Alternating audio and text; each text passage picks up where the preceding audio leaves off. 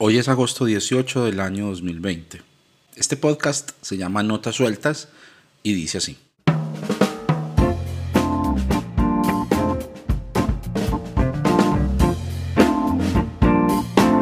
Bueno, les doy la bienvenida a este tercer episodio del podcast y les quiero agradecer por tomarse el tiempo para escuchar estas notas, estas notas sueltas. Quiero comenzar con un recuerdo de ese momento hermoso en el que el Señor le habló a mi corazón y te rendí mi vida a los pies de Cristo, lo acepté como mi Salvador, tenía yo ocho años. La segunda vez tenía ocho años y dos meses. La tercera vez tenía ocho años, dos meses y dos semanas. y, y bueno, en fin, para no alargar mucho la historia, pues les voy a contar que la última vez que eso pasó creo que fue hace hace un par de meses. ¿Les suena? Que claro, o sea, no todos tenemos una historia de conversión traumática, pues al menos yo no pasé de ser un delincuente, un borracho, un adicto, mujeriego, lo que sea, a ser una nueva criatura. Y de pronto ustedes que están escuchando este podcast también vienen como yo de una familia cristiana o, o llegaron al ambiente de la fe en una edad temprana, pues seguramente les ha pasado lo mismo. Claro, eso no significa que no me haya emborrachado y hecho otras cosas. Como decimos en Colombia, me ha alzado la bata. Eh, pero para ese entonces, pues bueno, ya me consideraba un cristiano y, y esa es otra historia. En todo caso, la idea que me ha estado dando vueltas mucho tiempo por la cabeza es cómo Jesús transmitió esa idea de una vida espiritual que sucede como un proceso. Lo digo por las metáforas que utilizó para comunicar esta idea, porque, por ejemplo, el nuevo nacimiento bueno, entre los cristianos evangélicos nacer de nuevo es la gran cosa. Es todo un acontecimiento y normalmente sucede cuando una persona hace la oración de fe. Entonces la persona que tiene un familiar, un amigo, un ser querido, lo que sea, que, no es creyente y quiere llevarlo a Cristo, va a realizar un proceso de evangelización, le va a mostrar unos pasos según algunos pasajes bíblicos. En mi iglesia usábamos una cosa que se llamaba las cuatro leyes espirituales. Es un método de compartir el evangelio que se inventaron en la en la cruzada estudiantil para Cristo, si no estoy mal. En todo caso era algo así como, soy pecador, Dios me ama, Cristo murió por mí, debo recibirlo en mi corazón. Ya ni me acuerdo, no estoy seguro. Googleenlo. en fin, la cosa es que ese proceso siempre termina en una oración de fe. Entonces, Señor Jesús, sé que soy pecador, gracias por morir en la cruz por mis pecados, te recibo en mi corazón, haz de mí la persona que quieres que sea, amén. Y eso es nacer de nuevo. Y la otra persona, pues claro, te va a dar la bienvenida al reino de los cielos. Ahora eres un hijo de Dios, te felicito. Y bueno, se le explica al nacido de nuevo, acto seguido, que hay fiesta en el cielo. Eso también pasaba en reuniones evangelísticas. En mi iglesia las llamábamos campañas, campañas evangelísticas, que es un culto con temática de evangelismo. El mismo discurso, pero en una película o en un sermón de 45 minutos, los más agresivos sacaban una prédica sobre el lago de fuego y los gusanos que no mueren nunca. Eh, me acuerdo de una película que le daba miedo a mi hermanita. Mm, pero bueno, yo creo que voy a guardar esa historia para un episodio en el que la invite a ella. Claro, el tema del rapto no podía faltar. El arrebatamiento, los creyentes que se desaparecían, se quedaba solo la ropa, los zapatos. Eh, siempre una señora con un coche y el bebé se desapareció. Eh, y bueno, y el anticristo después mochando cabezas a diestra y siniestra. El, el asunto es que se acababa la predicación, se hacía una invitación y entonces el predicador decía, amigo, que amigo es como una categoría epistemológica para diferenciar al inconverso del, del cristiano, ¿cierto? Un, hermanito de la iglesia saludaba a las personas nuevas que llegaban a las reuniones y, y les preguntaba, eh, buenas, ¿usted es amigo o es hermano? eh, y bueno, eh, ¿qué estaba diciendo?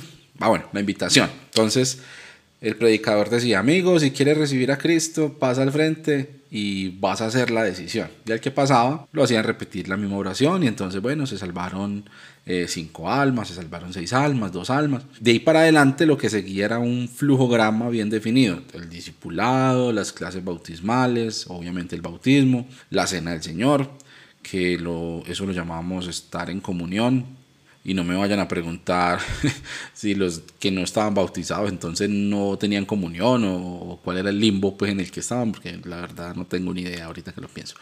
Em, los que estaban en comunión entonces iban, iban para algún ministerio, los hombres, bueno, había pocas opciones, ir a dar la bienvenida los domingos, o predicar, o evangelizar, o tocar un instrumento. Eh, y las mujeres a servir tintos, o a darle escuelita dominical a los niños, o cualquier otra cosa, pero por allá atrás en un salón donde no las veamos, porque las mujeres callen en, en, las asambleas. Eh, ¿No les parece raro que esos procesos tan estandarizados se hayan vuelto lo normal en tantas iglesias? Claro, pues hay variaciones, pero estoy seguro que los que hayan pasado por una iglesia evangélica se van a identificar con parte de este proceso que les acabo de contar.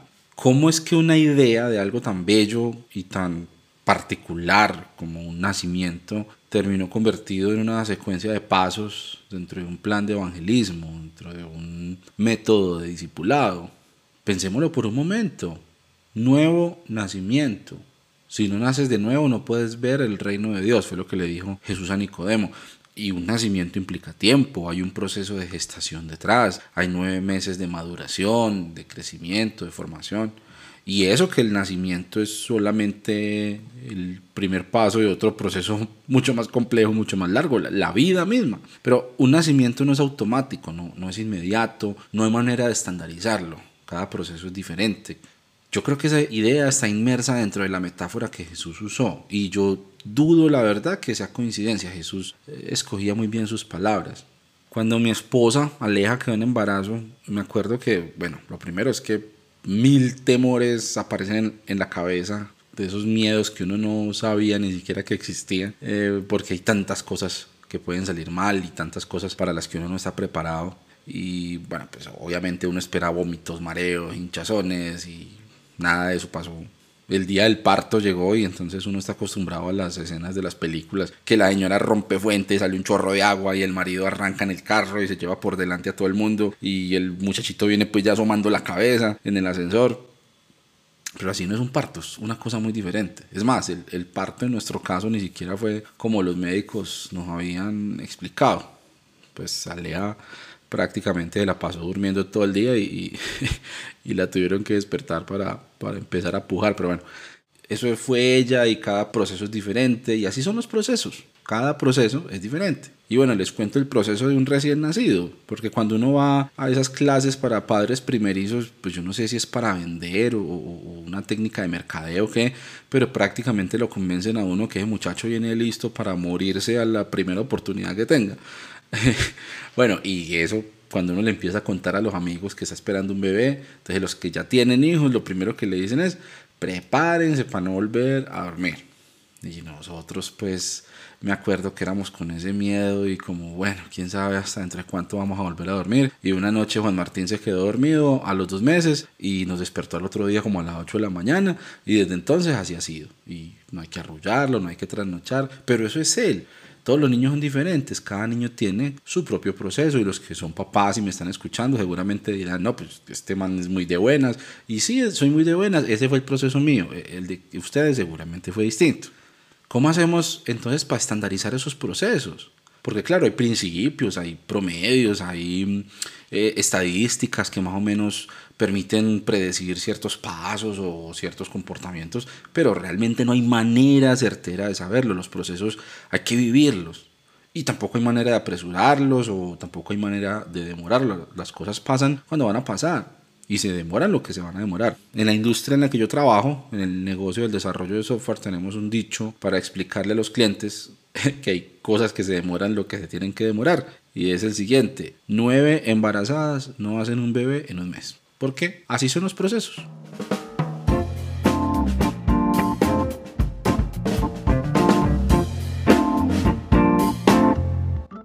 Voy a hacer una pausa para recordarles que Notas Sueltas es un podcast del cancionero cristiano. Para conocer más sobre estos dos proyectos pueden visitar la página web www.cancionerocristiano.co. Si están disfrutando este episodio, les quiero pedir que recomienden este podcast a sus amigos y conocidos.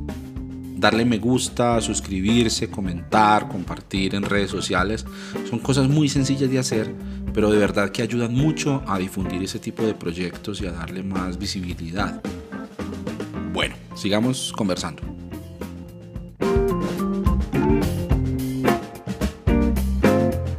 Y estamos hablando solamente de una imagen de las que Jesús usó para explicar cómo pasamos a ser parte del reino de Dios, que es el nuevo nacimiento, pero hay más. La semilla, una semilla que cae bajo tierra sin que nadie sepa ni entienda qué pasa, eh, creo que así dice eh, el pasaje en el Evangelio. Nadie sabe cómo lo logra, pero se rompe, germina, florece, da fruto. Es un proceso lento, es un proceso pausado, sin estándares. Y de nuevo, hay fechas ideales para sembrar, hay eh, maneras preferibles de abonar y más o menos se sabe cuándo es la época de cosecha, pero cada proceso es diferente, esa es la idea. Pensemos en la perla. Jesús dijo también, el reino de Dios es como una perla de mucho precio. Y detrás de esa idea de la perla también está el elemento del tiempo. Una perla no se forma en dos días. No hay manera de uno llegar y decirle a una ostra, repite conmigo esta oración y tendrás una perla. Eso no se puede. Y sin hablar de que no hay dos perlas iguales. Cada perla es un proceso diferente. Bueno, en fin, esa es la idea. Pero realmente la pregunta es la siguiente. ¿Cómo hacemos entonces para salirnos de esa idea de un cristianismo estandarizado? Un cristianismo acomodado a nuestros objetivos, a nuestros indicadores de crecimiento de iglesia. ¿Cómo hacemos real esa idea original de Jesús cuando contaba esas historias para darnos a entender que el reino de Dios es un proceso diferente para cada uno? Si pensamos en el proceso que tuvo Jesús con sus discípulos, fue muy particular. Ellos vivieron juntos, anduvieron con Jesús varios años, vieron su carácter, lo conocieron de cerca, escucharon sus enseñanzas, lo vieron en acción, tanto en público como también lo conocieron en privado. Y Después de que Jesús ascendió al cielo, entonces encontramos el relato de los enemigos de los discípulos, reconociéndoles algo muy especial, que a pesar de que eran personajes toscos, gente del vulgo, sin educación, sin ninguna característica excepcional en términos sociales o académicos o religiosos, pero les reconocían que habían estado con Jesús y miren que eso mismo intentaron replicarlo las primeras comunidades cristianas. Estaban unánimes juntos, dice el libro de los Hechos, perseveraban juntos, había una vida de comunidad, bueno, al punto que tenían todas las cosas en común, lo que era de uno era de todos, estaban juntos, oraban juntos, comían juntos, sufrían juntos. Y ese estar para el otro, ese ser de beneficio para el otro, va mucho más allá de unos momentos de encuentro para el culto, de unas actividades de estudio bíblico, unos programas de entrenamiento doctrinal. Yo creo que eso es algo que hemos perdido y que necesitamos urgentemente rescatar. Bueno, ahorita estamos todos en una situación de pandemia global, en un escenario que no había manera de anticipar, que no teníamos ni idea, ni estábamos preparados para esto. Eh, en Colombia llevamos más de cinco meses ya encerrados, con iglesias cerradas, todo el mundo reuniéndose por plataformas digitales, por Zoom y demás. Y una de las cosas interesantes que esta pandemia nos ha revelado, y bueno, pues esto es bastante obvio, la verdad, no, no, voy a quedármelas pues de que no me lo reveló carne ni sangre, ni, ni descubrí la fórmula de la Coca-Cola, ni nada así, pero, pero pues quiero resaltarlo. Y es que esta pandemia nos ha dejado al descubierto que depender de la infraestructura, que la vida de comunidad gira en torno a un local y a unas actividades preestablecidas y a un edificio, no, no, no es saludable. Por ejemplo, yo pienso en una cantidad de oportunidades y de necesidades de conversación y de generar espacios de diálogo y espacios para que las personas se desahoguen y expresen lo que hay en su corazón pero esos espacios se están negando y se están cerrando y se están desperdiciando por estar predicando. Porque tenemos que llevarnos el formato de la prédica de la capilla o del templo a Zoom. Y claro, porque tenemos, no, venimos con el estudio de Efesios, entonces hay que estudiar Efesios, entonces no me importa que este tenga una cosa aquí para decir, que este esté pues con los nervios de punta, que este esté con una crisis de ansiedad, que, que, que la gente quiera dialogar y que la gente quiera sentir ese contacto humano. No, necesito es predicarles. y ahí creo que estamos fallando. Es que nuestros estándares no son el Evangelio. Eso es muy importante reconocerlo. Yo creo que hemos fallado en tratar de adaptar la vida y los procesos de las personas que vienen siguiendo y buscando a Cristo y queremos adaptarlos a nuestros propios procesos y ahí le hacemos fuerza para que quepa y para que encaje y le empujamos hasta que cuadre y bueno, claro, para algunos la presión pues no funciona y se van y otros se quedan pero atrofiados porque el proceso se echa a perder o les va muy bien con el proceso de la iglesia pero su proceso con Cristo arranca por otro lado y, no se vuelve a ver. Eh, debería ser al revés. Deberíamos organizar nuestra vida de iglesia, nuestros procesos de comunidad para que sean coherentes con el mensaje del Evangelio y para que cada persona pueda encontrar la manera de vivir sus propios procesos con Cristo en una comunidad en la que pueda florecer y en la que pueda dar fruto. Pensémoslo, pensemos ese reto que tenemos por delante, porque tal vez esta es la oportunidad de empezar a cambiar esa orientación a nuestros procesos estandarizados y volcarlos a las necesidades de las personas que están caminando con Cristo y que tenemos alrededor y que tenemos como comunidad. Quiero terminar con esto, un mensaje especial para esos que de pronto como yo estén sintiendo que no encajan en una iglesia, que no encajan en una comunidad. Yo he estado ahí y les puedo decir que eso también es parte de su proceso. Puede que eso sea parte de ese proceso personal que ustedes tienen con el Señor y está bien y se vale. Lo importante es no dejar de caminar con Cristo. ¿Tienes dudas? Bien, no importa, las dudas también ayudan al proceso de la fe tener resentimientos. Bueno, Jesús te da el perdón del Padre, entonces vos también perdonado. No sabes para dónde arrancar, no importa. Sigue a Jesús, míralo a Él. Y si hay un proceso andando en tu corazón, si empezaste a andar con Cristo, Él no se va a rendir con vos. El que empezó la buena obra la va a completar. Ese proceso continúa. Tenlo por seguro.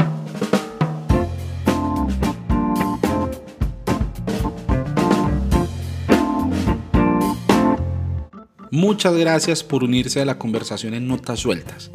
Recuerden que pueden conocer más sobre este proyecto y sobre el cancionero cristiano en la página web www.cancionerocristiano.co. También recuerden que le ayudan mucho a este proyecto si le dan me gusta, se suscriben, comentan o comparten este contenido. Cosas muy sencillas de hacer pero que ayudan mucho a visibilizar estos proyectos.